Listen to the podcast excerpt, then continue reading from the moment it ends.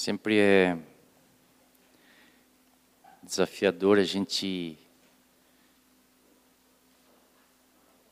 não ir atrás dos pensamentos próprios, mas é, ver o que Deus está fazendo e pensando e querendo, né?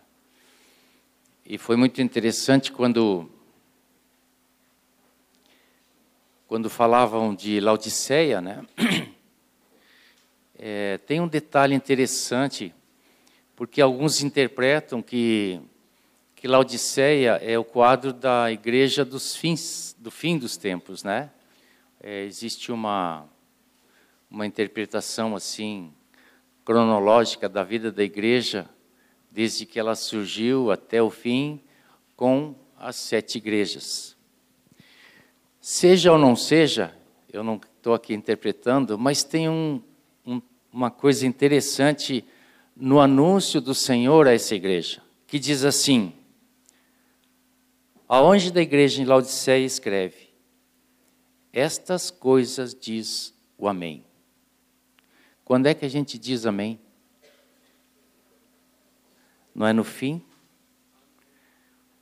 E o Senhor Jesus é o Amém, porque Ele vai consumar na sua volta todo o propósito de Deus. É isso que aguardamos. Mas não para por aí, ele diz assim: o Amém, a testemunha fiel e verdadeira, falando de Jesus, porque Jesus é o testemunho verdadeiro do propósito do Pai. Não termina ali, ele diz assim, ó, o princípio da criação de Deus. Vocês entendem que Laodiceia está recebendo uma palavra que veio do princípio da criação de Deus para ser consumada nesse, nesse tempo do fim, no Amém do Senhor Jesus.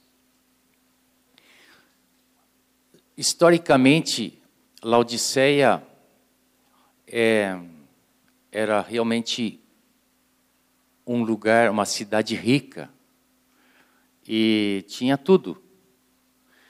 Diz a história que ah, aquele, aquela região ela foi abalada por vários terremotos, né? Tanto que Laodiceia hoje não existe porque terremoto, os terremotos ali destruíram ela, ela. Mas num dos terremotos daqueles tempo, daquele tempo, é, o governo do Império Romano mandou ajuda a todas as cidades é, para reconstruir, construir a sua cidade, aquilo que foi afetado. Laodiceia foi a única que não aceitou, porque disse que ela levantaria a sua cidade por conta própria. Ou seja, eu posso eu sei, eu consigo. Me parece que nesse tempo de fim que estamos vivendo, nós vivemos como se tudo nós podemos, temos capacidade para resolver sozinho. Nunca foi tão fácil comprar um carro. Um dos meus parentes comprou um carro lá quando os carros estavam surgindo no Brasil e ele era um dos, dos seis carros que havia em Porto Alegre. Ele que tinha um dos seis carros. Tinha o prefeito, tinha alguns, né? E por que que hoje até eu tenho carro. Porque é tão fácil, né? E se fosse um montão de dinheiro, mas tu pode dar uma entrada e parcelar, perder de vista, porque o mundo diz: você pode. Não é a propaganda que nós vemos. Você pode, né? E se você não pode, nós te ajudamos. né? Não é assim? Mas não sejamos como Laodiceia. Ou se essa é a igreja do fim, não sejamos, não façamos parte dela, porque o Senhor tem algo melhor. Bom, voltando à minha responsabilidade aqui, o Jimmy, o Zé já falaram assim, o Otcar vai falar, me, me botaram tanta coisa na carrocinha aqui, né? Que eu acho que eu não, não vou ter tempo de falar tudo o que eles disseram. Mas, se o senhor quiser falar uma coisa, uh, a gente tem reuniões nas outras semanas aí, não tem problema nenhum. O senhor pode cumprir esse, essa agenda. Eu gostaria de falar é, o título que foi dado é paternidade e filiação, né? É, em primeiro lugar, sobre a questão das gerações. É, e é interessante porque a gente sempre está atento ah, na vida da igreja, da congregação que nós cuidamos, né?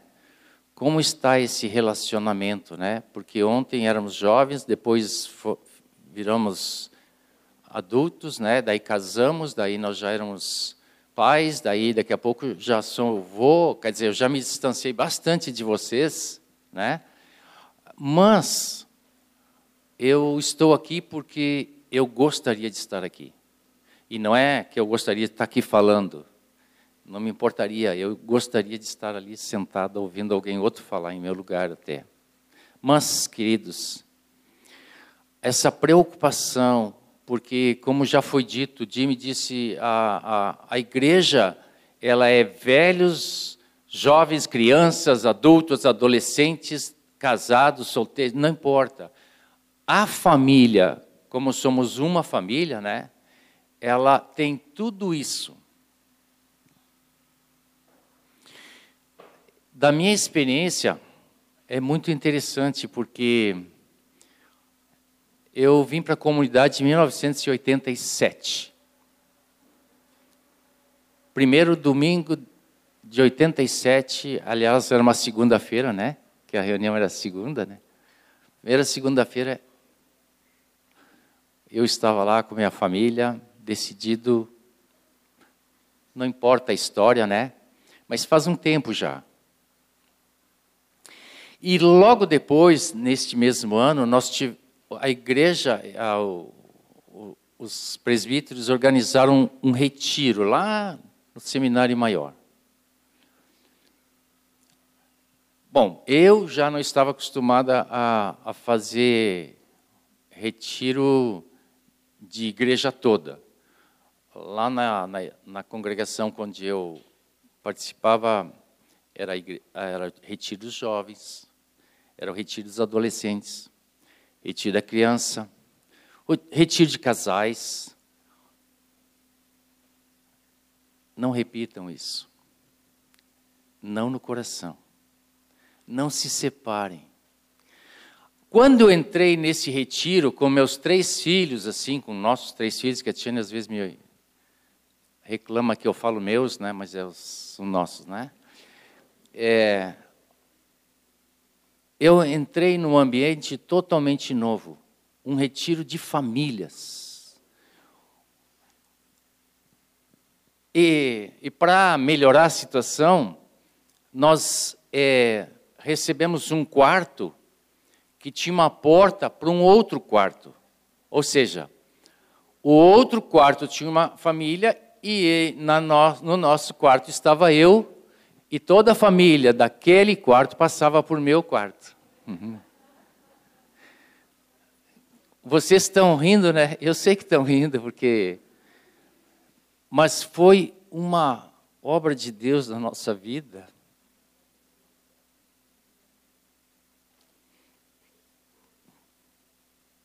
Que eu nunca tinha experimentado.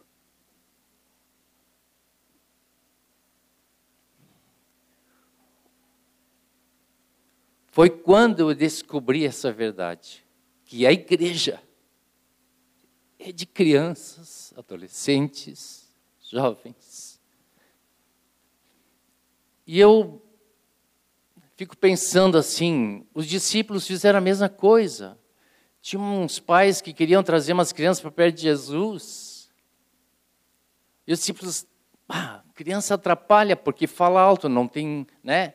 Grita, vai para o colo do, do, do, cara que está com o microfone, pega o microfone. Fa... Criança atrapalha. E Jesus poderia ter dito, né? Criança atrapalha, deixa as crianças para lá. O que, que Jesus disse?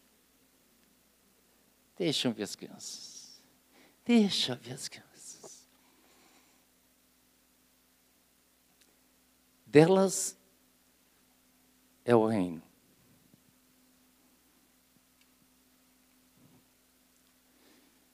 Deixa as gerações aprenderem umas com as outras.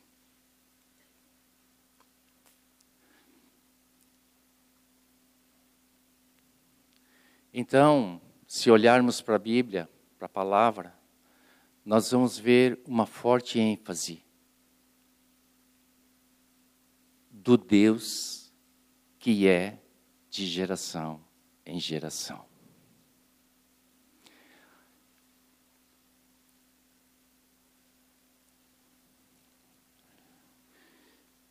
Nós estamos numa geração. Qual é o número da nossa geração aí? Quem nasceu aqui depois de 95?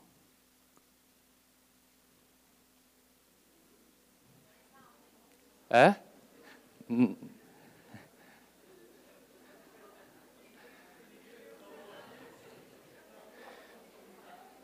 A sociedade, a sociedade, eu estou falando conceito desse mundo, né? E aí eu não estou, porque porque Deus não tem isso, né?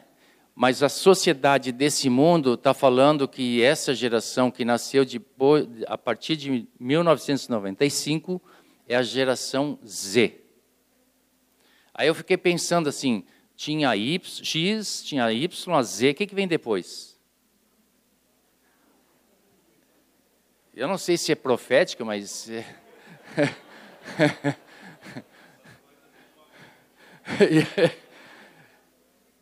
mas amém, né? A testemunha fiel. É, essa geração é chamada. Você sabe como é que ela é chamada lá fora? Aqui, não, não aqui dentro, né?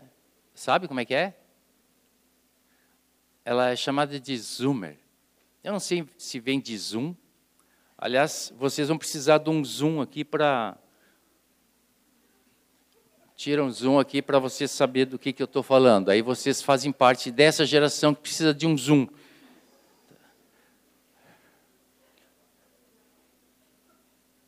Mas se escreve com Z-O-O-M, né? Então, zoomer. Eu, eu, eu casualmente, é engraçado porque eu estava passando na telinha, assim, a Tiane estava olhando umas, umas notícias e tinha um, um um documentário sobre essa geração do abismo das gerações, né? É, e aí eu parei em pé, né? Como como eu olho televisão em pé, quando eu olho e porque daí eu já estou de saída, né? Se eu sentar eu fico, então eu não fico, eu só tenho que ficar em pé. Daí já aí mostrou mostrou a realidade do mundo hoje uma, uma mãe morando com uma filha. Você já sabe que já tem uma distorção, não tem o pai e não tem irmãos. Só uma mãe e uma filha. E as duas eram inimigas dentro de casa. Olha onde a quebra de gerações chegou a um estado lamentável. Né? E aí, claro, a, a pessoa ali mostrou a terapia toda para que se aproximassem e se entendessem, pelo menos, cada um respeitasse o espaço do outro, aquela coisa toda, né? Que a psicologia faz para que, pelo menos, haja uma convivência é, pacífica, né? E de fato, no fim, né, assim ficou por, por isso. Não sei como é que continua a história, né? Porque foi um relato bem assim. É, eu vou o conceito que eles dão dessa geração, tá? A geração que pensa merecer tudo sem ter que fazer nada. É a geração que não sabe o valor das coisas. São imediatistas,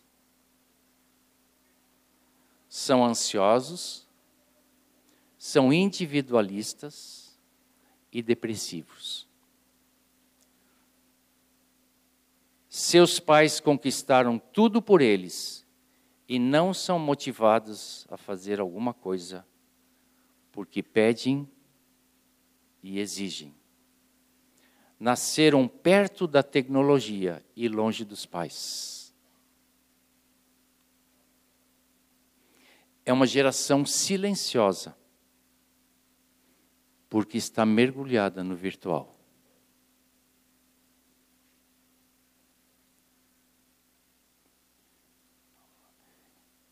essas coisas ao redor de nós no mundo, ela tem entrada fácil na igreja. Tem muitas portinholas abertas para que isso entre na igreja. Mas esse é o conceito que o mundo dá, né? O Senhor falando de como é como essa geração do fim dos tempos, nós vamos ler outra hora e, e o que o Senhor diz, né?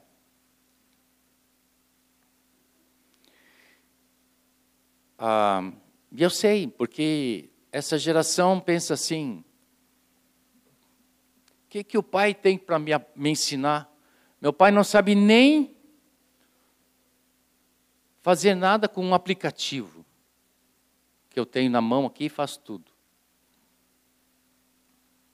Nem vou contar minha história, né?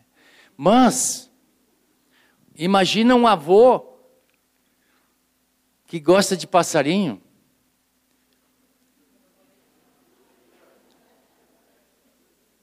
Que os netos nunca viram o passarinho porque eles não olham o passarinho.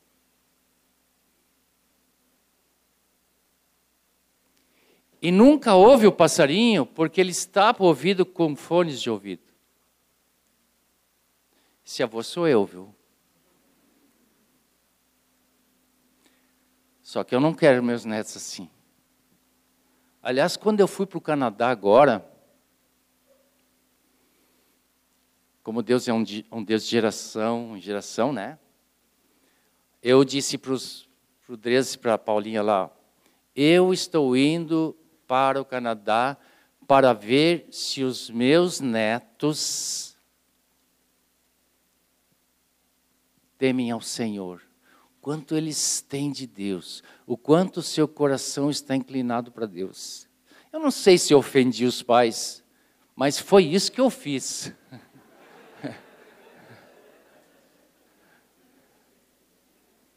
E falei antes de ir, falei já saindo daqui, eu disse: Isso eu vou fazer lá.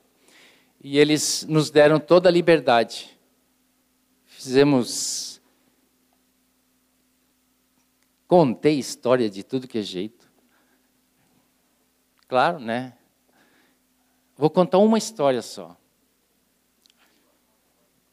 É? É. Um dia, né? É, a gente conta a história, conta né, as histórias que eles conhecem da Bíblia, claro, são, tem tanto livrinho da Bíblia, tem tanta Bíblia infantil que daí, né, para tu inventar uma coisa nova fica difícil. Um dia eu inventei assim, né, é, falar sobre Caim e Abel. É, mas eu comecei a falar porque é, não se fala muito, né, e, e, mas eu não sabia nem como é que eu ia terminar a história. Eu comecei a história. Daí eu comecei a contar a história do Caim e Abel. Daí eu falei, ah, antes disso, só para contextualizar, né? O, o Benjamin, que é o menorzinho, é, ele tem quatro, né? Quatro anos. E, e como tem duas irmãs, irmãs, né? Não tem nenhum menino em casa, assim. Aí ah, o Dres é, trata ele diferenciado, né? Mais bruto, é, outras histórias, outros brinquedos e e aí entra assim aquela coisa dos super-heróis e pá, pá, aquela coisa, né? Tem que ser assim, não é, ele está proibido de dar nas, nas irmãs, né? Claro. aí, aí eu comecei a contar a história do, do Caim e Abel. Aí falando assim, pois é, um dia os dois foram fazer um, um sacrifício para o Senhor. Aí o Abel pegou um cordeirinho, sacrificou e, e a, a, fumaça subiu até o céu, assim, né? E, e Caim, que tinha um coração mau, diz a Bíblia que tinha um coração mau. Aí o Benjamim, os maus têm que matar.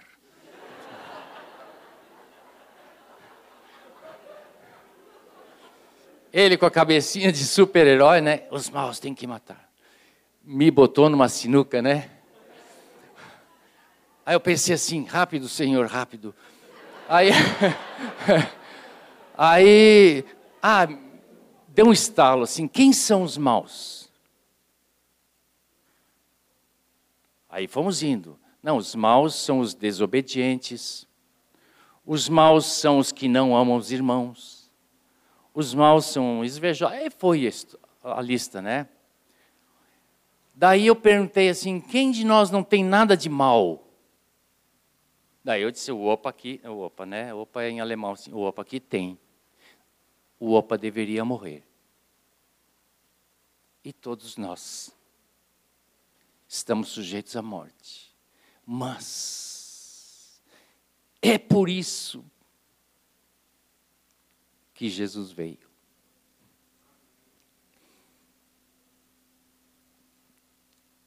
Eu não tinha o fim da história.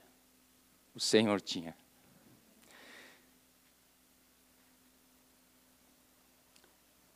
O que me emociona é o que Deus faz. Porque a Nicole, com nove anos, ela me abraçou. E só disse: Perdão, Jesus.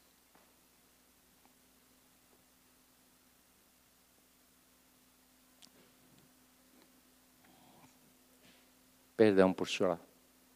Me emociono. Como é bom saber que os nossos filhos andam na verdade, mas como é bom ver a geração seguinte começando a aprender a andar por esse caminho. Eu queria apresentar para vocês um casal que de quem nos, nos aproximamos esse ano, muito querido. Eu estou aprendendo a conhecê-los mais, né? Já, já Lele passou por, pela, pelo nosso convívio, né? Foi embora. A Camila e, e o Fabrício também, né? E agora entrou a terceira irmã no, no, no hall dos, da, da comunhão lá em casa. É, estão andando con, conosco. E, claro, não, não é só a Clarissa, né, mas o Edno também. Então, o Senhor uniu eles. E eu queria, é, é, quando eu quando eu estava pensando em trazer esse abismo das gerações, eu lembrei de um cântico ah, de antigo, né, de 1990. Então, antes da geração Z, tá? É, que fala é, de, de, de, abismo de gerações. E, e como é um, um, cântico assim meio, não vou dizer estilo aqui, né? Eu lembrei do Edson que gosta desse estilo com violão assim, né? E vou pedir para ele cantar para vocês, porque ele, esse cântico do, do, do João Alexandre, que o Guilherme quer, são os pessoal da minha época, né? Eles é, eles cantavam e, e, e, e, diziam muitas coisas que para vocês já não vai fazer sentido, os da geração Z, porque vocês já passaram, vocês não pegaram isso, já saiu da. Né? Então, mas eu queria que ele é, nos brindasse com essa poesia musical para que a gente.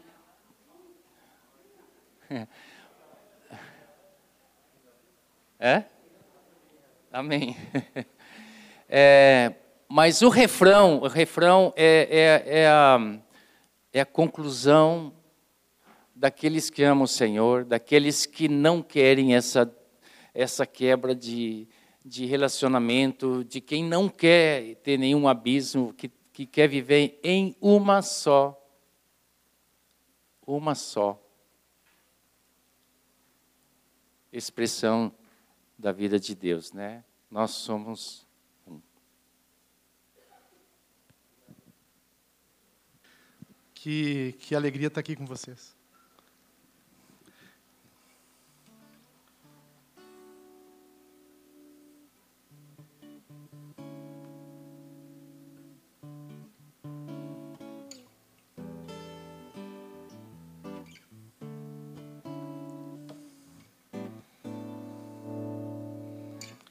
Eu tenho a leve impressão de que as coisas têm mesmo é que melhorar. Porque do jeito que estão, não suporto, não podem continuar. Se ele é sim, eu sou não. Ele é certeza, eu sei lá.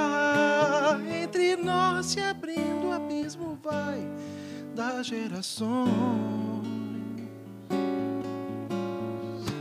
Já não consigo entender esse jeito esquisito de conversar. Eu sou, tô legal, pode crer. Dá um tempo que a vida ainda vai rolar. Sou Fluminense, ele é Flá. Sou conversa, ele é plá. Entre nós se abrindo, o abismo vai das gerações. Por isso Deus tem que ser para nós ponto de encontro, uma mesma voz que nos converte um ao outro e nos traz a paz. Deus tem que ser para nós ponto de encontro, uma mesma voz que nos converte um ao outro e nos traz a paz. Abismos nunca mais.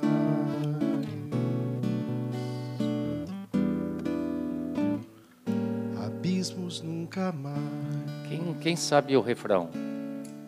Vamos cantar junto, quem sabe. Por Vai, isso Deus tem que ser para nós ponto de encontro, uma mesma voz que nos converte um ao outro e nos traz a paz.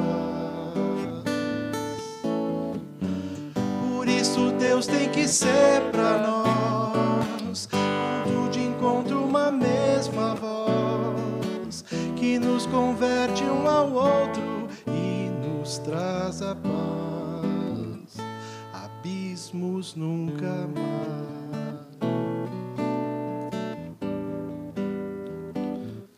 Abismos nunca mais.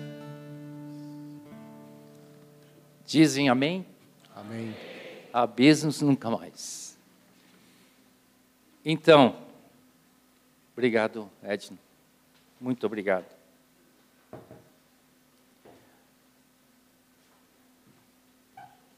É fácil criar abismos, né? A, a linguagem muda, os interesses mudam, e o que o que eu eu percebi nessa nessa última geração é que ela não completou uma geração e já se sobrepujou à anterior, né? E isso fica é muito claro a intenção de Satanás. porque o diabo é que quer a destruição. O Senhor é um Deus de geração em gerações.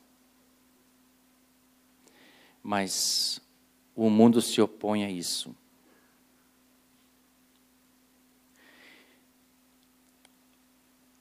O mundo vê a geração que passou como ultrapassada. Né? Não só como passada, mas ultrapassada. E às vezes nós pensamos que na igreja também os velhos são ultrapassados. Eu não estou aqui legislando em causa própria, tá? Não, não pensem. Eu estou legislando por todos os velhinhos.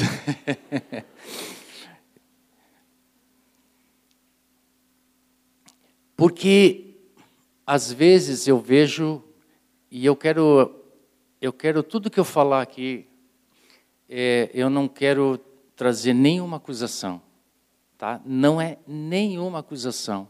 Eu quero que cada um de nós olhe para o seu coração para ver se não existe algo disso dentro do seu coração, né? Porque podemos achar que não, convive tudo bem, mas que criança atrapalha, atrapalha, né? Assim, alguma coisa lá no fundo a gente não gosta. Então, queria que vocês não tomassem nenhuma palavra como acusação. Eu, eu quero levantar todas as questões e que e, e, tem questões que passam muito por cima de nós, não nos atinge, mas tem questões que vai atingir muitos de nós. E esse é o momento de colocar isso diante de Deus.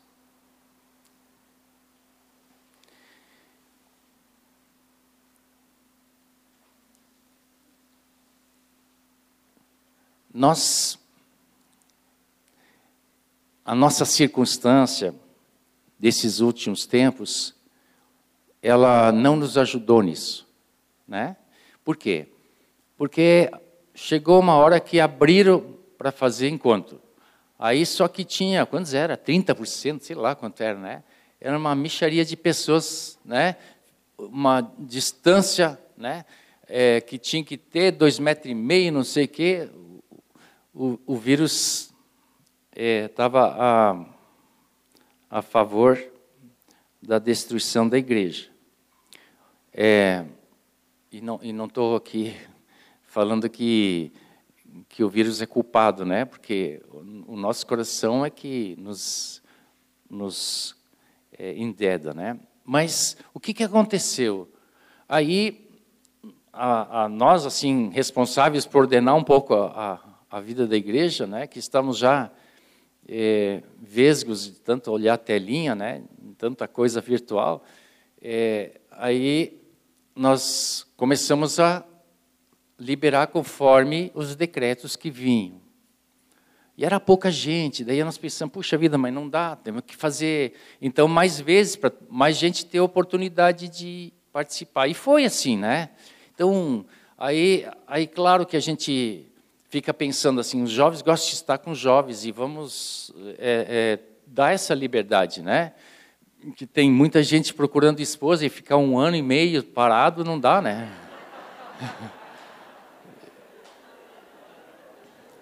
Aí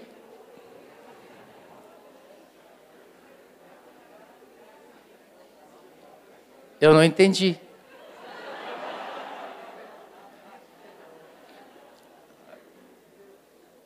Vocês não se reúnem para achar esposa?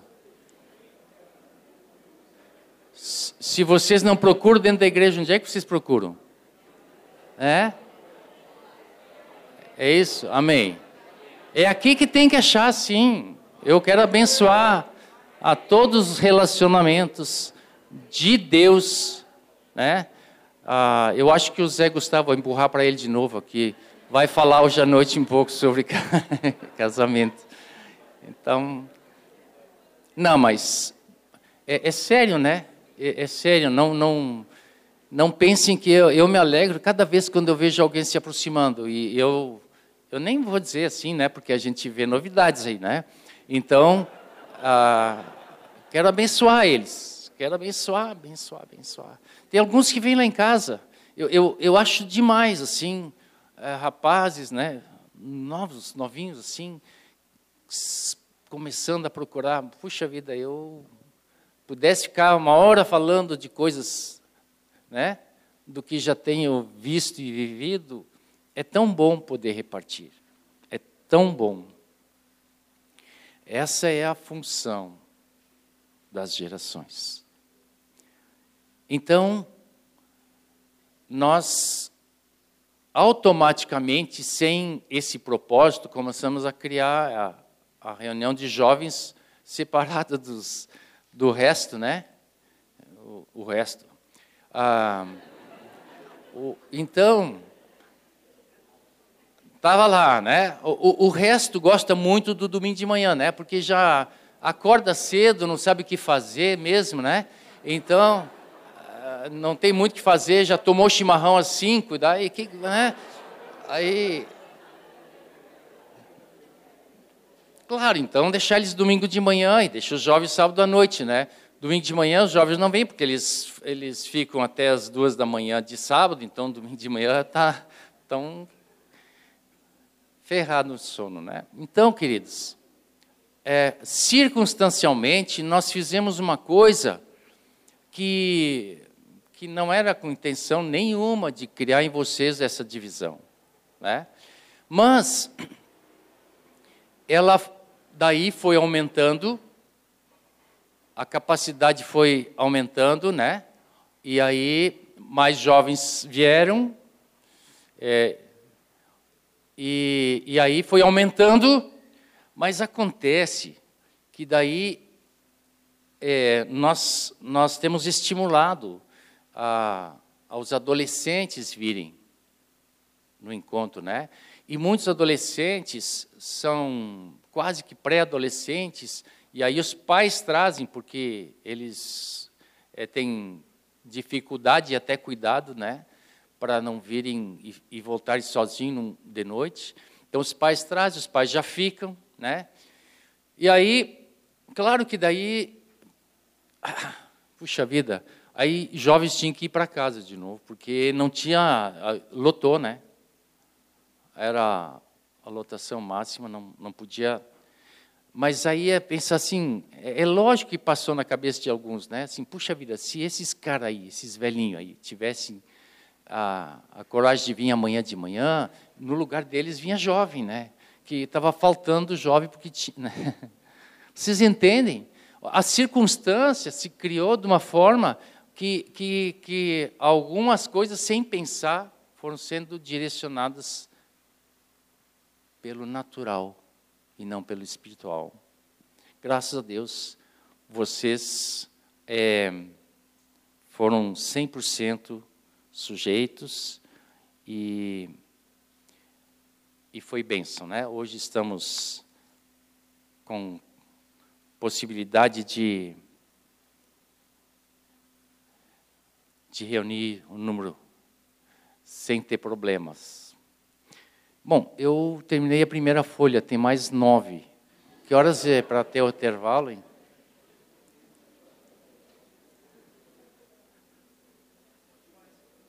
É. É que eu, eu não perguntei, entram, entrei no, no tempo de Deus aqui, daí esqueci de ficar no, até. Tá. Do meio-dia, daí tem intervalo? E aí eu tenho, daí é meio-dia e meio começa de novo, daí vai até uma e meia. Não, só para saber. Eu sou que nem o gás, né? Ocupa o espaço que dão. Bom, mas.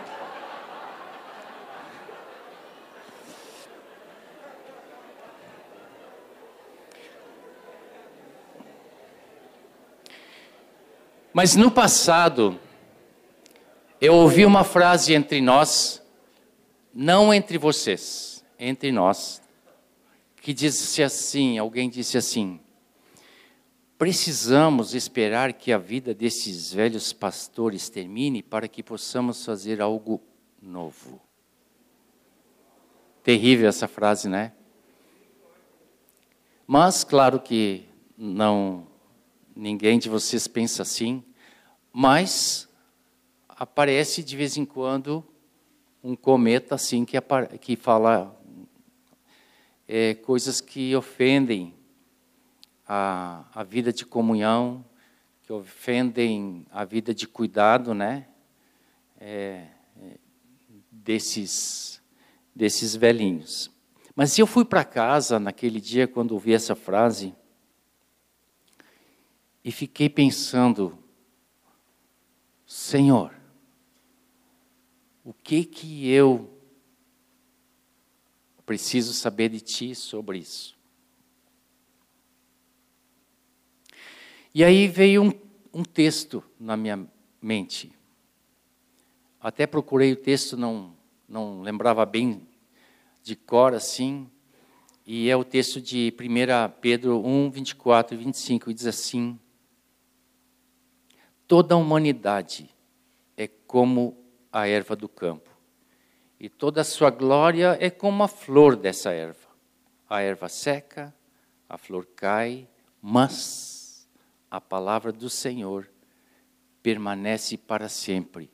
E esta é a palavra, esta palavra é o evangelho que foi anunciado a vocês. Que consolo. Que consolo. Como resolver as diferenças das gerações? Esperar que a velha passe para que a nova assuma? Ou nos separamos para cada um ocupar o seu espaço? Vocês vocês é, provavelmente já andaram olhando as igrejas por aí. A, a nova geração não aceita essa continuidade natural, né? Natural, naturalmente, espiritualmente natural, né? E cria a igreja da geração jovem. Quero dizer para vocês que isso não está no propósito de Deus. Não está no propósito de Deus. É um só corpo, é um só sacerdócio, é um só edifício, uma só família, um só povo. Amém? Então, se alguém tem alguma coisa disso no seu coração, que o Senhor te ajude a, a reciclar, né? a transformar isso. Deus tem que nos converter um ao outro e nos trazer a paz. O primeiro cântico que o Nick cantou conosco ele, ele fala da paz, eu não lembro bem assim, mas eu lembro da frase sim, e daí fala porque o Senhor é o nosso governo, né? E a paz sempre é onde o Senhor governa. Você já deve ter ouvido mensagem sobre isso, né? Então, ela precisa, essa, essa geração precisa ter o governo de Deus, para que o Senhor possa fazer o que Ele quer. Amém? Esse texto de Malaquias 4, aqui, sabe como ele termina? Sabe? Ele termina assim, ó. Para que eu não venha e castigue a terra com maldição. Se não houver essa conversão, haverá maldição. E, e é por isso que esse, eu achei que esse compositor, né, foi muito feliz. para que haja paz. O governo de Deus sobre todos nós, de geração em geração. É, tem um tem um salmo, o Salmo 33,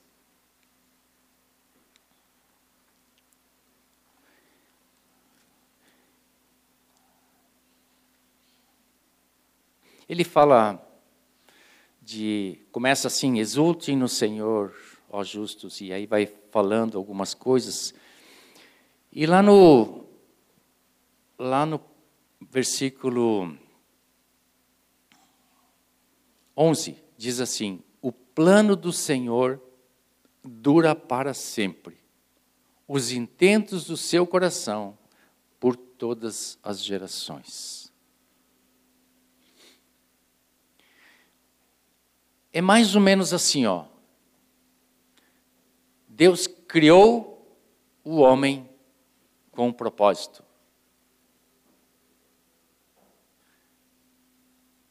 E vai concluir o seu propósito no fim. Ele não muda. De geração em geração, ele não muda. Por quê?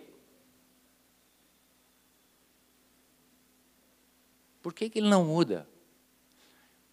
Simplesmente porque ele é um Deus perfeito e fez um plano perfeito.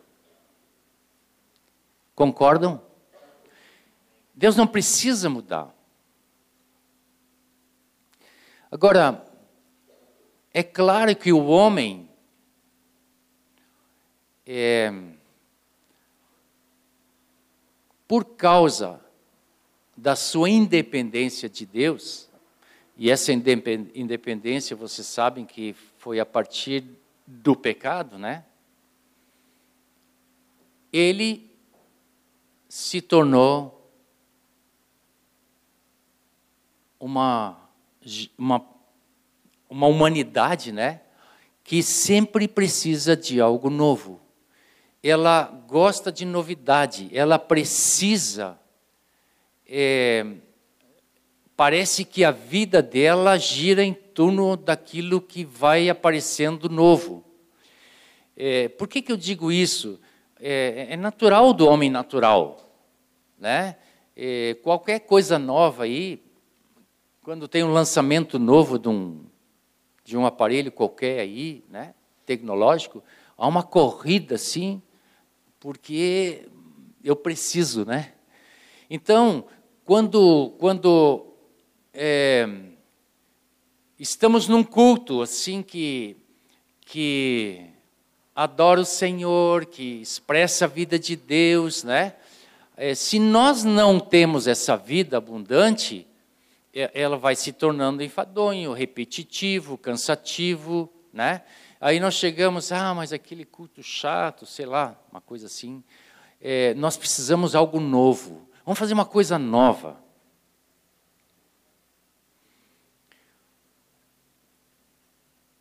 Nós temos que andar é em novidade de vida.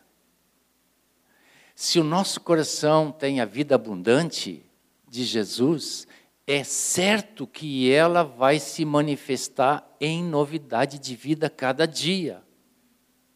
É algo natural da vida espiritual em nós, da vida de Cristo.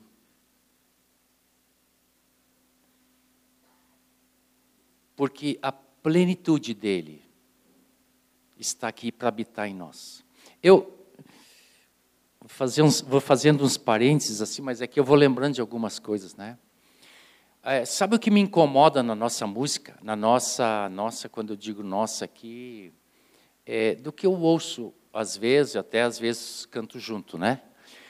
É, não porque eu, outras eu não cante, mas é porque eu não estou presente daí, né? Então ausente, não canto junto. Mas são músicas que exigem que Deus faça algo. É, tipo assim, A, Jane não gosta quando eu falo de uma música, porque daí ela não consegue mais cantar, né? Aí, é, não façam isso, tá? Isso é problema dela. Mas outro dia nós cantamos assim: Toma o teu lugar, né? Aí entramos no refrão: Toma o teu lugar, Senhor. Senhor, toma o teu lugar. Toma o teu lugar, Senhor. Parece que a gente está falando com alguém que não não está nos atendendo, né? Parênteses do parênteses, tá? É, na verdade, eu, eu, eu entendo que quem compôs esse cântico, ele compôs com todo o coração sincero, porque ele diz assim: lugar de honra, lugar de glória é o teu. Só que quando eu canto isso, sabe o que, que, que, eu ouço, né? Que a gente está cantando com os anjos. Eu, anjo, eu ouço um coral de anjos assim cantando: sai do teu lugar. Deixa o Senhor ocupar esse lugar que tu está ocupando. Porque, na verdade, o Senhor só não toma o seu lugar quando nós estamos ocupando o lugar dele. Né? Ah, ah, é, vocês desculpem as analogias assim tão grotescas assim, mas é porque nós exigimos que o Senhor tome o lugar. Ah, eu, às vezes, fico pensando, já pensou se o Senhor faz isso mesmo? Hoje, né, ou, ou lá, é, queima em mim. Tá, tá bem, tá ótimo. Eu acho que o fogo veio para provar mesmo, né? Mas já pensou se o senhor faz isso de verdade? O Senhor, Ele tem um caminho conosco. Às vezes nós não estamos prontos, né?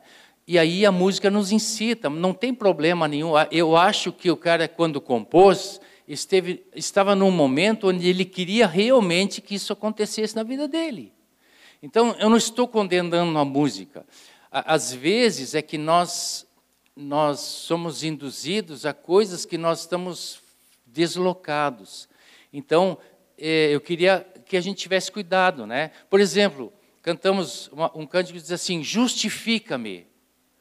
Bah, e o Senhor disse assim, mas querido, eu já concluí a obra né? Já justifiquei vocês, eu sou a justiça de vocês, não há mais condenação para aqueles que estão em Cristo.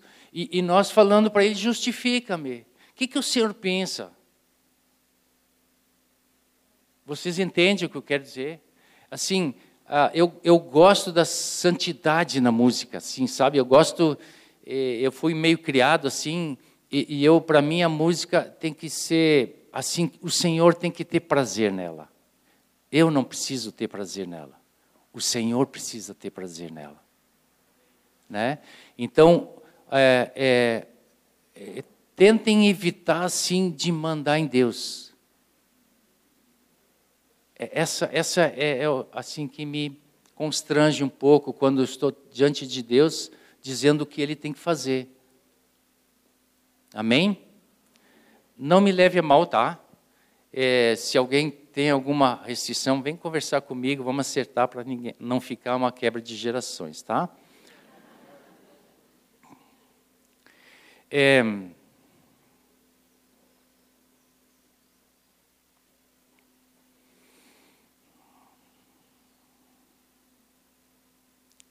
correr um pouquinho aqui, né? Tem uma diferença, né? Às vezes a gente fala assim, ah, mas é, Oscar, tu, tu saiu de uma congregação, foi para outra, né? É, então, eu, eu queria fazer uma diferença de a gente romper com, com uma congregação é por, por ser alguma coisa que o Senhor vai nos mostrando a mais, né? E, e sem julgar nenhuma congregação, né?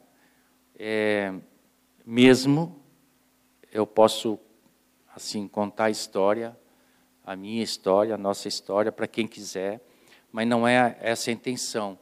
E é diferente do que a gente sair porque não concorda com aquilo é, que a velha geração faz, então quer, é, quer uma coisa revolucionária, né? essa coisa revolucionária é, é, é, uma, é uma rebelião dentro do nosso coração. E isso não está no coração de Deus. Né? Amém. Amém. É, acho que eu vou pular umas coisas aqui.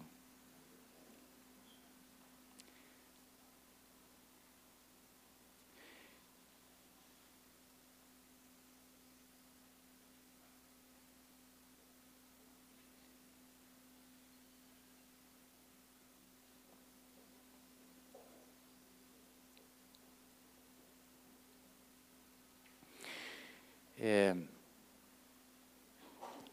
esta, geração, essa congregação aqui, ela surgiu de um avivamento, né? Ela ela não surgiu para desaparecer. Certo? Agora tem muitas denominações, muitos grupos, muitas congregações que sucumbem. E, e por isso que eu queria trazer contextualizado é, o fato de que Moisés e Erasmo, nossos velhinhos, né?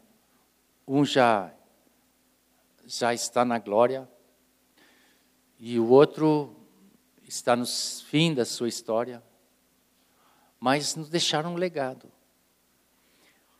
Eu fui discípulo do Erasmo. Então, eu que já sou velhinho, o Erasmo, e se eu não for fiel naquilo que eu recebi, e se meus filhos não forem filhos e filhos espirituais, né, não forem fiéis àquilo que foi passando, nós estamos fadados a sucumbir, a desaparecer. E nós não vamos deixar, é isso? Vocês não vão deixar, né? Amém. Não deixe, porque o Senhor, Ele, se não achar o seu espaço no lugar, Ele vai adiante, né? Daí as sete igrejas, elas, muitas sobreviveram por muito tempo, mas teve em algum momento que as, essas congregações nessas cidades acabaram. E, e, nós não estamos julgando que elas fizeram mal no sentido de. Porque muitas foram perseguidas, foram dispersadas, e, e o Senhor faz isso, né? Para alcançar outros lugares. Então, queridos, ah, nós temos o compromisso de sermos fiéis na nossa geração. Vocês talvez hoje sejam filhos, sendo ensinados pela geração anterior, como, como pais sobre vocês, que vão passando todo o legado, né? E vocês depois vão se tornando maduros para serem pais sobre a geração que vem vindo. Esta é a vida natural da igreja. É por isso que a nossa estrutura de discipulado, que nós chamamos, é que, que é a, a, assim, não significa que é, é o que é mais certo, né? O, e, não é verdadeiro e tudo que se faz fora disso não seja verdadeiro, né? Às vezes a gente acha que a estrutura, ah, como diz o Jimmy, né? Aquela, aqueles andames lá é que são a igreja, né? Não são, mas nós vamos passando de geração em geração as verdades do Senhor. Eu queria, antes do intervalo, então, eu queria que nós cantássemos mais um cântico que é do, do jeito do, do, do Edno, tá? Mas toda a banda pode cantar junto, tocar junto aqui. e aí nós vamos para o intervalo, tá bem? Que é um cântico que vocês conhecem, né? É um cântico de gerações. O que vimos, o que aprendemos, o que nos contaram nossos pais, nós não vamos encobrir aos nossos filhos. Cantaremos, as, contaremos às vindouras gerações os louvores do Senhor, o seu, as suas maravilhas, tá? Vamos ficar em pé então e vamos encerrar esse tempo, depois seguimos. Quando eu cheguei, o Erasmo me acolheu.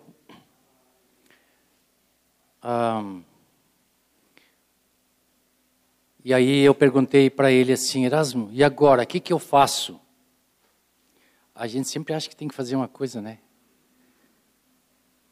Mania de achar que a gente é importante. E o Erasmo disse assim, é, tu vai andar comigo, eu vou cuidar de ti.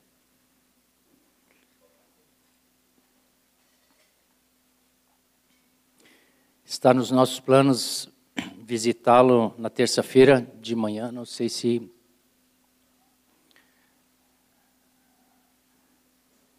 Se ele vai ter condições, mas de qualquer forma é bom a gente poder estar junto nesses últimos dias. Um dia, Billy Graham, que eu acho que a maioria de vocês já ouviu falar, né? É, fez uma pregação numa igreja, uma congregação, e você já deve ter ouvido alguma coisa de Billy Graham, né?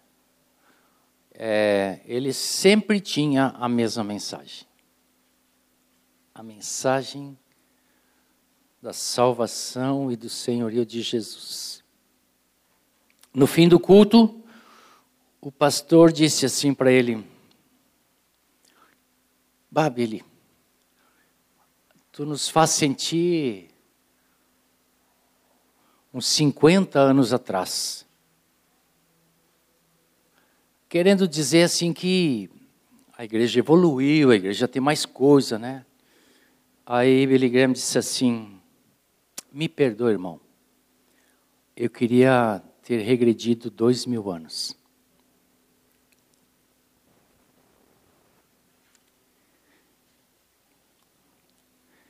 Vocês entendem, né? A mensagem é a mesma. E tem poder. Né? Eu, Paulo disse isso. O Evangelho tem poder. Ele não perdeu o poder. Nós temos que andar nesse poder.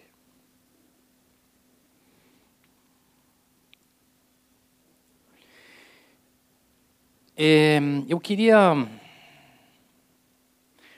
Eu sei que o, que o Zé fez uma, uma alusão, e vai terminar hoje, né? De um, de um homem que conduziu a sua casa e nos, aos pés do Senhor, né? Que vai ser hoje à noite. E um que não levou a sério a direção que o Senhor estava dando. E foi pelo caminho natural, como nós vimos de Ló.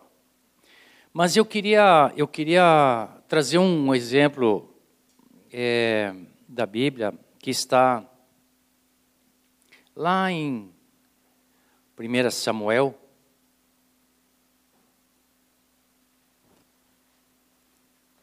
Que é sobre a própria história de Samuel.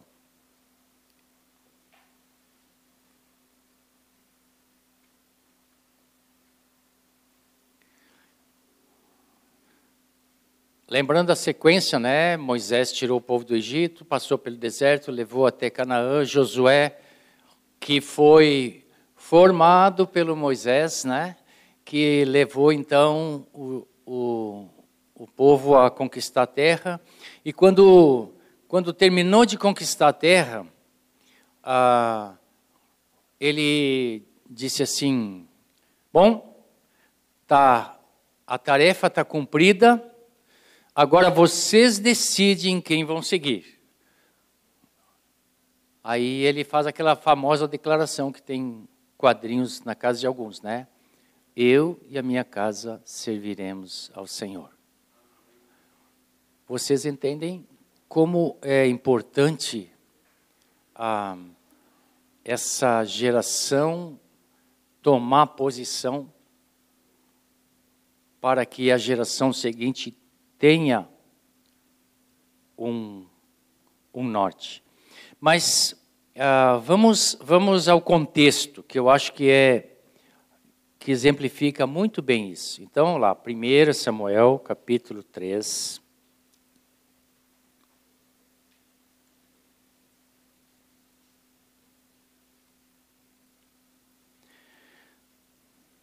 Vocês lembram a história de Samuel, né? Eucana, Ana, Eucana, os pais de, de Samuel, ela, Ana era estéril, daí ah, vinha para o templo, ficava orando. O, o, sacerdote da época era Eli.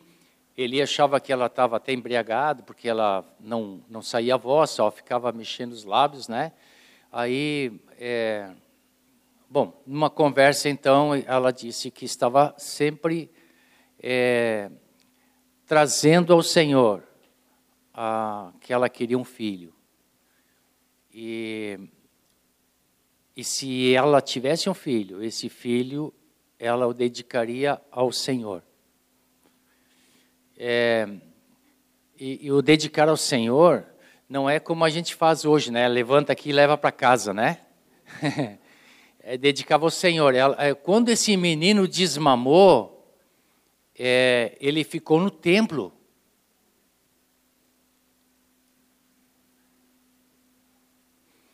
E ela, todos os anos, trazia roupa nova, porque o menino crescia, né? E ela, assim, dedicou esse menino. Esse é o Samuel. E um dia, então, vocês lembram da história, né? Aí estavam dormindo Eli e o Samuel, e Deus chama: Samuel. Aí o Samuel levanta, vai lá no Eli e diz assim: Fala, né? Ele pode falar que eu estou aqui. Eu disse, não te chamei. Volta para tua cama. Isso aconteceu três vezes, né? E daí o Eli se deu conta. O Senhor está chamando Samuel. E aí Samuel, quando quando ouve a voz de Deus mais uma vez e atende, então Deus começa a falar com ele e diz assim: versículo 11: Eis que vou fazer uma coisa tal em Israel, que todos os que a ouvirem ficarão com os dois ouvidos tinindo. Naquele dia farei contra Eli tudo o que eu disse a respeito da casa dele, do começo ao fim, porque eu já disse a ele que julgarei a sua casa para sempre pela iniquidade que ele bem conhecia, porque os seus filhos trouxeram maldição sobre si e ele não os repreendeu. O que, que aconteceu? É, vocês podem ler a história, não, não tem, né? Mas é, os filhos eram aqueles que seguiriam é, o sacerdócio. Então, eles já se achavam no direito de fazer muitas coisas. E, e na verdade, o que eles faziam não agradava o Senhor. Deixa eu ver aqui, eu não anotei, mas.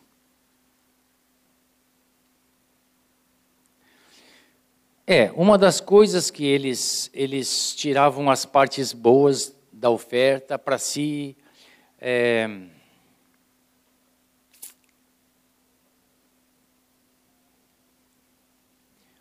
De qualquer forma, não, não, aqui ó, vocês podem ler essa história quem, com toda, hã? 2:22, tá. Obrigado.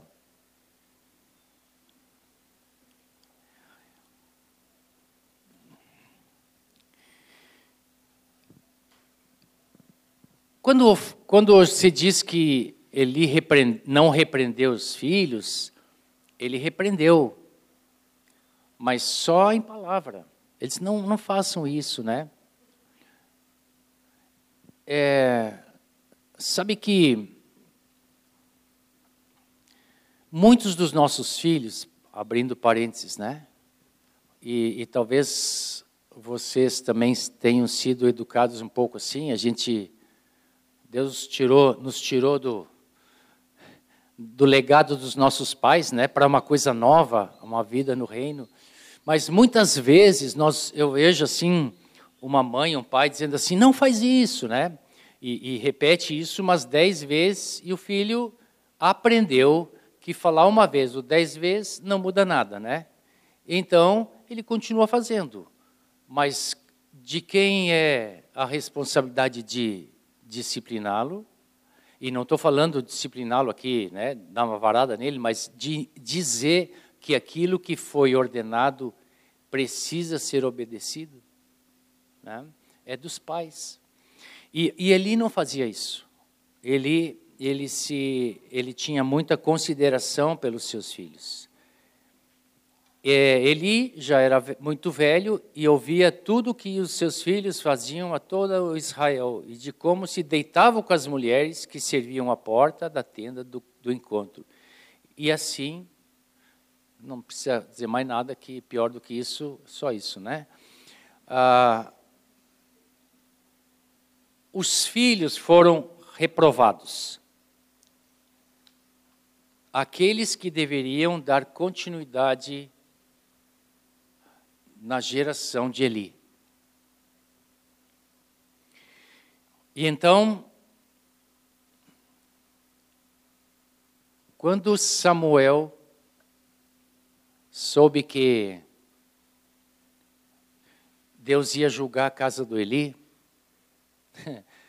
diz que aquele dia ele ficou quieto na cama. Ficou deitado, quietinho. Porque tu imagina ter que dizer isso para Eli. Mas Deus tinha falado com Eli já, e Eli foi lá e disse assim: Samuel, o que Deus te falou? E Samuel, e ainda disse assim: diz tudo, não retém nada. Coragem do Eli, né? Aí Samuel falou tudo isso que Deus tinha falado a ele. E aí era a, era a condenação, o juízo desse ministério do, do sacerdote. E chegou um dia, então, esse juízo para acontecer. Aconteceu que a Israel entrou em guerra contra os filisteus e, a, e os filisteus levaram a arca da aliança, que era a responsabilidade do cuidado né, da arca da aliança era, eram os sacerdotes. E levaram é uma história bem interessante, vocês já devem ter lido, quem não leu, vale a pena ler, de como Deus se manifestou, porque a arca era o sinal da presença de Deus, né? E, e aí, no fim, devolveram a arca porque Deus fez tantas coisas no meio dos filisteus que eles não suportaram. Mas, nessa batalha, os dois filhos de Eli, o Finéias e o Ofni, foram mortos. E o Eli, que já era velho, diz que era obeso, né? estava lá sentado na sua cadeira, quando vem o mensageiro e diz para ele assim: Preciso te dar uma notícia. Teus dois filhos foram mortos nessa batalha. E o Eli pergunta: E a arca? A arca eles, eles levaram embora. E o Eli caiu para trás da cadeira, quebrou o pescoço e faleceu, morreu. Aí foram dizer para a esposa do Finéias, que estava grávida de um filho, e disse: Olha, teu marido foi morto na batalha. E ela, naquele momento, deu à luz a um filho e ela morreu. E o nome que deram àquele filho foi acabou. Acabou-se a glória de Israel. Quanta tragédia. Só por uma negligência daqueles que tinham uma responsabilidade ante Deus.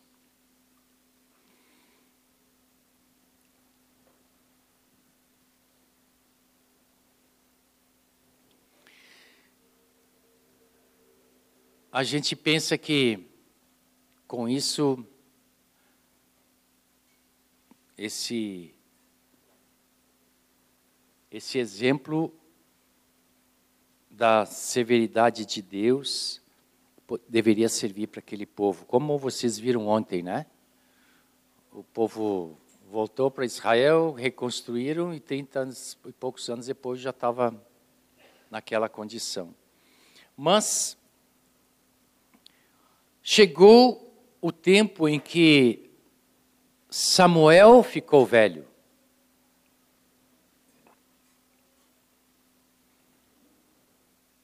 E ele constituiu seus filhos por juízes sobre Israel, que era a passagem de uma geração para outra. O primogênito se chamava Joel e o segundo se chamava Abias. Eles foram juízes em Berseba, porém, os filhos de Samuel não andaram pelos caminhos dele. Ao contrário, inclinaram-se à avareza, aceitavam suborno e perverteram o direito. Então, eu estou lendo capítulo 8, de 1 a 5. Então todos os anciãos de Israel se congregaram e foram falar com Samuel, em Ramá. E eles disseram: Veja, você está ficando velho e os seus filhos não andam pelos seus caminhos. Por isso, Queremos agora que você nos constitua um rei para que nos governe, como acontece em todas as nações.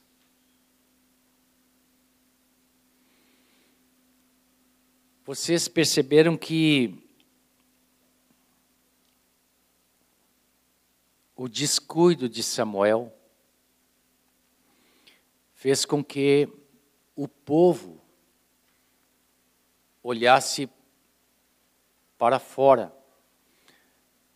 Se nós olharmos a, a, a história de Israel, nós poderíamos pensar assim: por que, que Josué não foi rei em Israel? Né? Chegou na terra, era, era alguém considerado como líder deles, e por que, que ele não foi? E agora vai vir a resposta de Deus.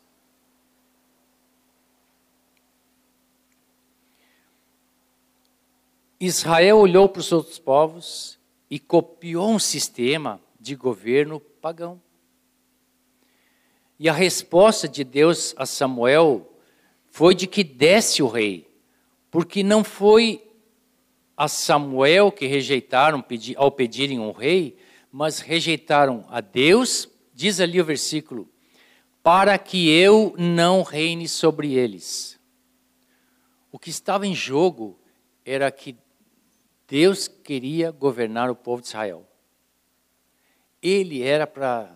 Ele deu todas as leis, deu toda a estrutura de funcionamento, todos os, sacerdotes, né, os sacerdotes, todos, tudo estava organizado. Deus tinha uma, uma lei que não era só espiritual, mas também política, se der para chamar assim, né? Então, Deus queria governar. Era só ter o sacerdote para ouvir a voz de Deus e dizer para o povo: vamos fazer isso. Né? Ah, um pouquinho antes tinha os juízes, né?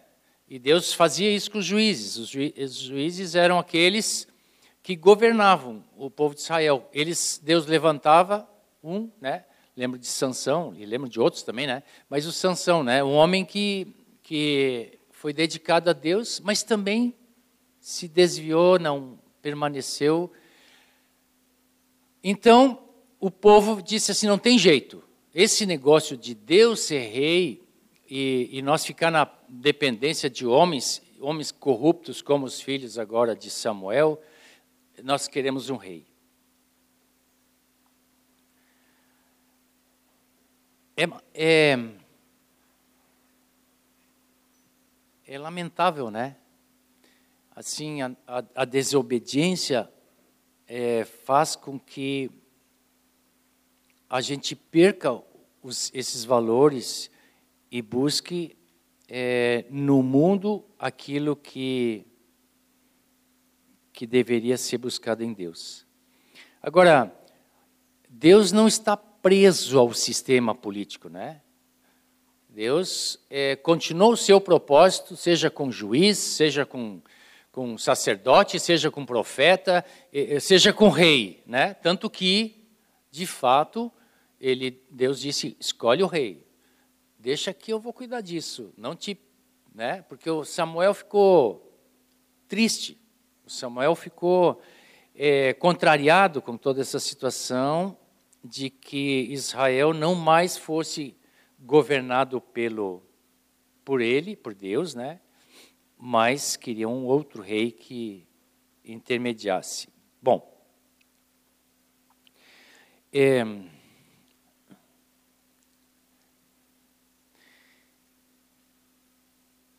deixa eu fazer uma comparação que que talvez entre nós possa parecer é, que não tenha nada a ver com o que nós estamos falando, mas ah, são coisas que precisamos atentar. Vocês às vezes não pensam, eu vou dar uma olhada nessa outra igreja para ver se dá para copiar alguma coisa para cá? Às vezes não não passa assim, puxa vida, tive uma decepção aqui, quem sabe é claro que com isso nós não estamos olhando o mundo, né? Mas pode ser que ao buscarmos isso, nós não encontremos aquilo que Deus quer. Apenas estamos copiando coisas das quais não temos revelação, das quais Deus não trouxe direção. Nós temos que, como é que é? Cresçamos em tudo naquele que é a cabeça Cristo. O Senhor Jesus é a cabeça da igreja e é a, é a nossa cabeça também. É Ele que governa, é Ele que é o Rei e é Ele que nós precisamos buscar. Vocês não me entendam mal, né? Porque muitas vezes podemos buscar é, homens de Deus e eles vão nos dar muitas direções de Deus. Basta ouvir o Jamê, que veio estar entre nós, um homem que a gente tem pouco relacionamento e nos edificou em Deus, no Senhor, no Espírito. Então, não me entendo mal, tá?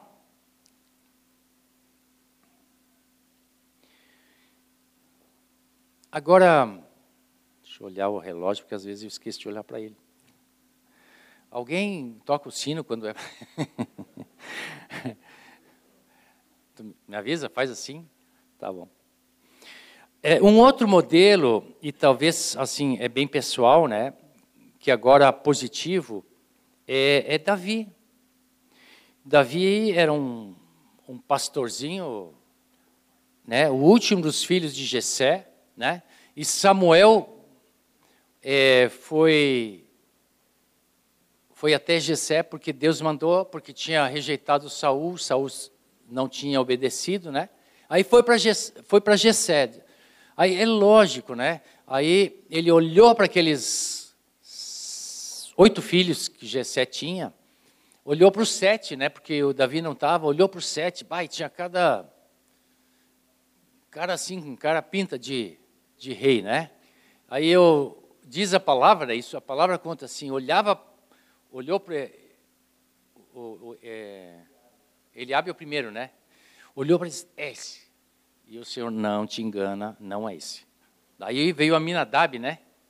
Olhou para esse, deve ser esse então. E não. E assim passou a fila toda. E Samuel podia dizer assim, ou eu me enganei ou Deus me se enganou, né? Mas Samuel estava convicto que Deus tinha dito, né? E disse assim, não tem mais um? Porque não pode, Deus me falou uma coisa, tem que ter, tem que ter, tem que achar esse cara, né? Ah, tem um pastorzinho, um baixinho lá, ruivo, né? É, que cuida das minhas ovelhas. Chama o cara. E quando ele entrou, é, Samuel teve a confirmação de Deus. É esse. E, e pegou um óleo e ungiu você sabe a história é longa, né? Mas olha só, eu fiquei pensando assim, Gessé fez o trabalho dele sem saber que estava preparando o rei.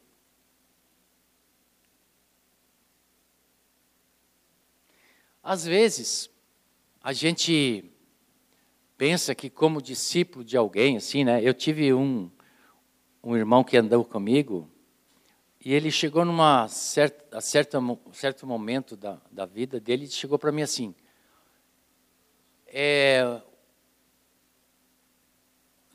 tu está me preparando para quê?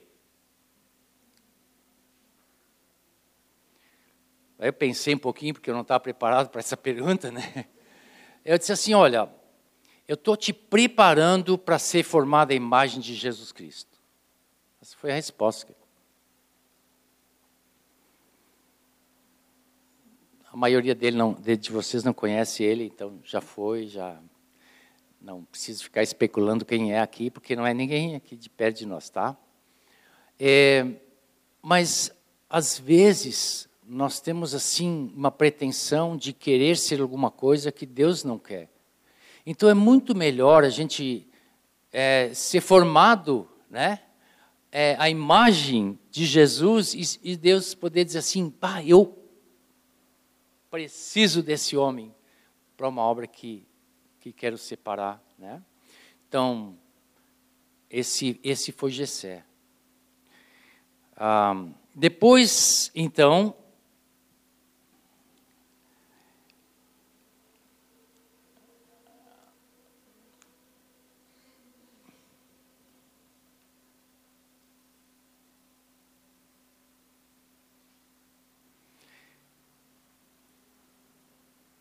Davi queria construir um templo. Davi, quando foi rei, quis construir um templo. E Deus não permitiu que ele construísse um templo. E disse, Deus disse para ele que o filho dele seria quem construiria o templo. Bom, que atitude eu teria se eu soubesse que só meu filho ia fazer o que eu queria fazer?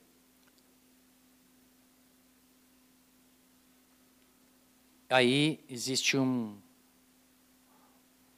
um relato muito precioso de Davi. Bom, podemos ler adiante, porque agora já saímos de Samuel e fomos para os reis, né? No capítulo 1 de 1 Reis, no versículo 47, diz assim: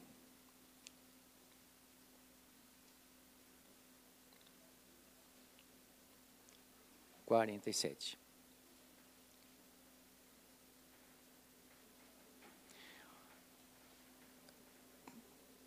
Além disso, os oficiais do rei foram cumprimentar Davi, disseram porque Davi tinha dito que Salomão seria rei, né?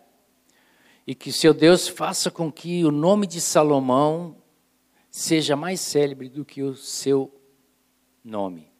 E faça com que o trono dele seja maior do que o seu trono. É, a gente não ia gostar de ouvir isso, né? Pô, mas. então, existe uma, uma atitude dessa velha geração aqui que precisa ver que Deus vai levando de uma geração a outra o seu propósito. E não pode parar em mim, porque se parar em mim, pode morrer esse propósito. E Deus vai ter que fazer de outro jeito, vai tirar a linha, né? Eu sempre lembro do. Não lembrei, viu? Estou ficando velho. Do Benihim. Achei. Uh, abri a gavetinha. O Benihim tinha um irmão que trabalhava com ele, né? E, e ó, o irmão dizia assim para ele: é, Beni, por que, que tu não me põe pastor junto contigo aqui, né? O Benihim era famoso, tinha um ministério bem. Aí a resposta do Benihim: Se eu te colocar, os homens podem tirar. Se Deus te colocar, ninguém te tira. Nós temos que olhar o que Deus quer. O Davi estava vendo que o tempo dele estava acabando e Deus queria levantar um rei depois dele, que era o filho dele. E aí, quero ler, agora sai de Reis, vai para Crônicas, tá? Vocês vão conhecer todos os livros da Bíblia. Primeira Crônicas, 22.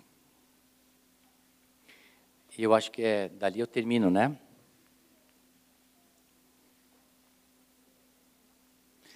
Vamos pensar versículo 5. Então Davi chamou Salomão, seu filho, e ordenou que edificasse um templo ao Senhor, Deus de Israel. E Davi disse a, a Salomão: Meu filho, Tive a intenção de edificar um templo ao nome do Senhor, meu Deus. Porém, a palavra do Senhor veio a mim, dizendo: Você derramou muito sangue e fez grandes guerras. Você não edificará um templo ao meu nome, porque derramou muito sangue na terra, na minha presença. Eis que lhe nascerá um filho que será homem pacífico porque lhe darei descanso de todos os seus inimigos ao redor. Portanto, o nome dele será Salomão, e nos seus dias dará paz, tranquilidade a Israel. Este edificará um templo no meu nome. Ele me será por filho, e eu lhe serei por pai. E eu estabelecerei para sempre o trono do seu reino sobre Israel. É claro que aí entra a parte profética sobre Jesus, né? É... Deixa eu ver uma coisa aqui.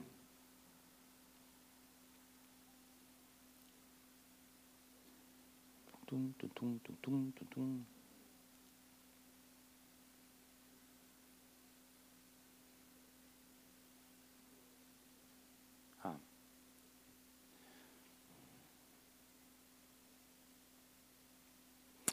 Agora, meu filho, que o Senhor esteja com você, a fim de que você prospere e possa edificar a casa do Senhor, seu Deus, como ele disse a seu respeito.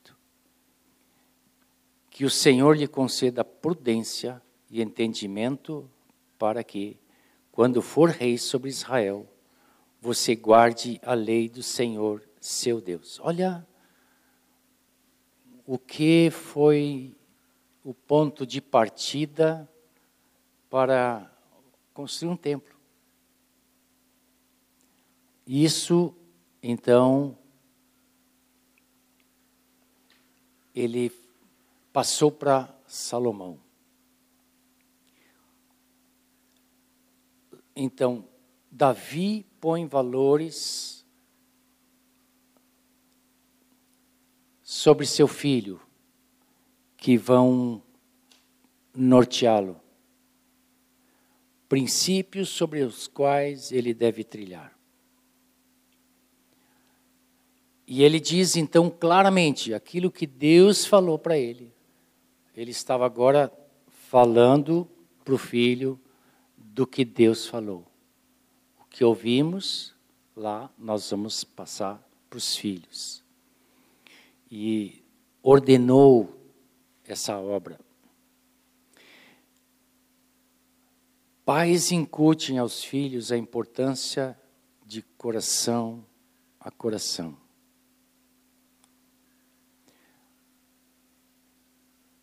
Se vocês estão querendo que seus filhos sejam cheios de Jesus, você tem que ser cheio de Jesus.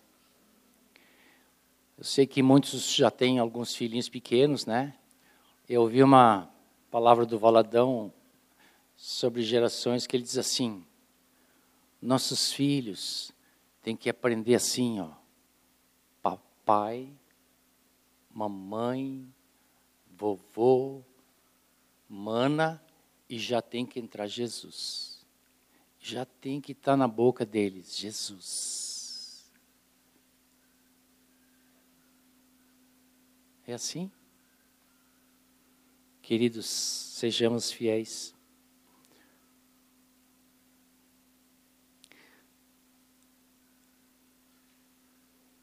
Nós vemos os limites dos nossos filhos, não, não tem, né? A gente sabe que nossos filhos são limitados, como nós éramos e nós somos ainda, né? Então, não estamos trabalhando em cima de perfeição, né? É, mas nós sabemos as qualidades que eles precisam ter. E eu quero terminar, eu quero terminar porque na boca de Salomão estava, na oração, quando dedica o templo, estava aquilo que o seu pai o conduziu. E esse é o último texto para a gente terminar nessa manhã. Segunda Crônicas, capítulo 6.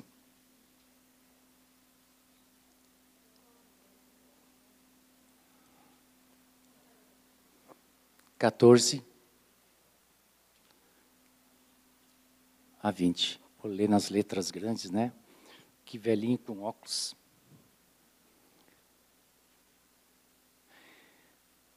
Deus foi é, Salomão invocou o Senhor na frente do templo pronto e disse assim: Ó Senhor Deus de Israel, não há Deus como tu, nos céus e na terra. Tu guardas a aliança e a misericórdia aos teus servos, que de todo o coração andam diante de ti. Cumpriste para com o teu servo Davi, meu pai, o que lhe prometeste. Olha, ele já não estava nem a, a, a, assumindo para si a responsabilidade da obra, né? O que lhe prometeste. Pessoalmente o disseste, pelo teu poder o cumpriste, como hoje se vê. Agora, pois, ó Senhor Deus de Israel, cumpre a outra promessa que fizeste a teu servo Davi, meu pai, quando declaraste, dizendo: Nunca lhe faltará sucessor diante de mim, que se assente no trono de Israel, contanto que os seus filhos, seus filhos, seus filhos, guardem o seu caminho para andarem na lei como você andou. Agora também o Senhor Deus de Israel que se cumpra a palavra que disseste a teu servo Davi isso aí. Mas será que de fato Deus poderia habitar com os homens na terra? Ele sabia que aquele templo lá era só um grãozinho. Eis que os céus e a terra e até os céus dos céus não te podem conter, muito menos este templo que eu edifiquei. Atenta, pois, para a oração do teu servo e para a sua súplica, ó Senhor meu Deus, ouvindo o clamor e a oração que o teu servo faz diante de ti. E o último, que os teus olhos estejam abertos dia e noite sobre esse templo, sobre este lugar do qual disseste que o teu nome estaria ali, para ouvires a oração que o teu servo fizer neste lugar. Queridos, é, aí está a história de alguém que foi fiel, começando lá na malhada das ovelhas, né? E está agora no trono, e Jesus foi chamado filho de Davi, né? Por causa disso. Porque o fiel da descendência de Davi foi Jesus. Os outros reis se perderam. Amém? Oramos. Obrigado, Senhor, que tu nos colocas na história da tua da tua criação, na vida da humanidade, num lugar onde tu tens um propósito para cada um de nós, onde nós somos parte do teu plano, da geração que veio antes de nós para a geração que vem depois de nós, que saibamos cumprir o nosso papel e sejamos fiel, fiéis, para que tu sejas glorificado em tudo aquilo que tu vais operando através de nós e nós sejamos obedientes à visão, Senhor, que tens para a tua igreja, para a vida é, da igreja que é a noiva de Cristo e apresentada no fim desta história como a gloriosa noiva de Jesus. Obrigado, Jesus, que podemos fazer parte disso. Amém.